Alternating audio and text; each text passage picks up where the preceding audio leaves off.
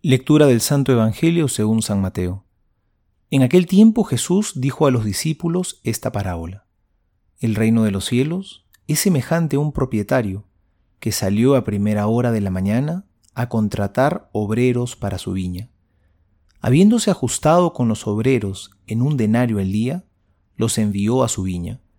Salió luego hacia la hora tercia, y al ver a otros que estaban en la plaza parados, les dijo, Id también vosotros a mi viña, y os daré lo que sea justo. Y ellos fueron. Volvió a salir a la hora sexta y a la nona, e hizo lo mismo.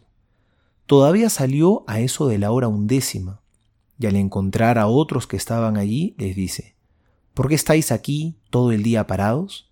Dícenle, es que nadie nos ha contratado. Díceles, id también vosotros a la viña.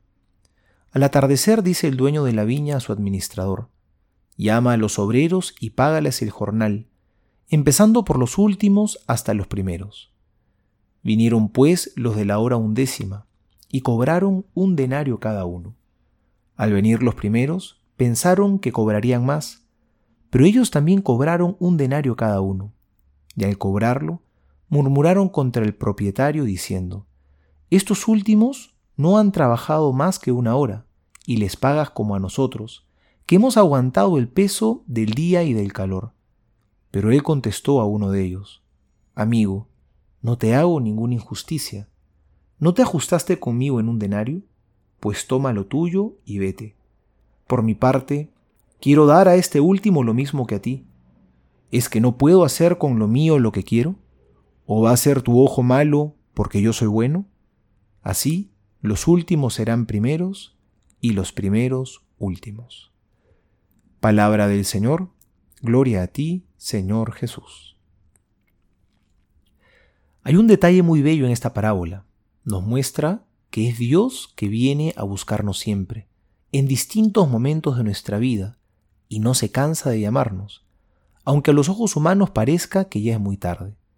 El Señor se compadece y se fija en cada uno siempre.